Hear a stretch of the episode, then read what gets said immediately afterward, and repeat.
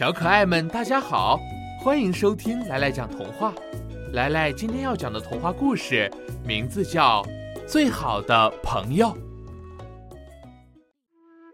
春天到了，小兔子和小猪躺在草地上晒太阳。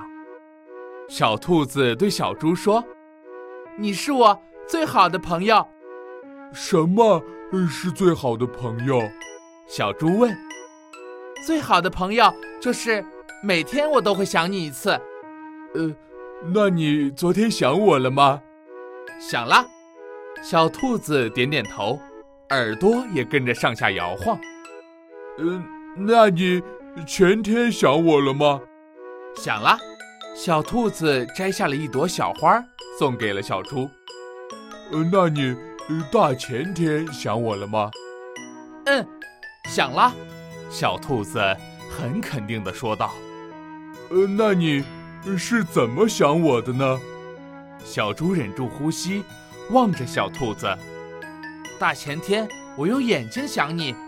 妈妈说我的眼睛像红宝石一样亮。小兔子眨了眨眼睛，果然像红宝石一样闪亮。昨天，我用耳朵想你。妈妈说我能听到的声音更远了。小兔子动了动耳朵，好像听到了远处小溪的声音。今天我用脚来想你，妈妈说我可以跳得更高了。小兔子原地跳了跳，小猪要抬起头才能看到它。那你是怎么想我的呢？小兔子望着小猪，问道：“我，”小猪笨嘴笨舌，支支吾吾的答不上来。孩子们，快来吃蛋糕啊！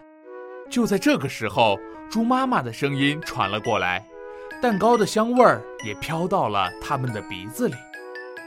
呃，我知道了。小猪的眼睛一亮，我每天都用肚子想你呢。妈妈说我又胖了。小猪挺了挺肚子。圆鼓鼓的，就像个小皮球。小猪刚说完，猪妈妈就端着蛋糕，走到了他们的身边。真香啊！小猪咽了咽口水，又吸了吸鼻子，凑到小兔的耳边，悄悄地说：“我今天可以想你两次吗？”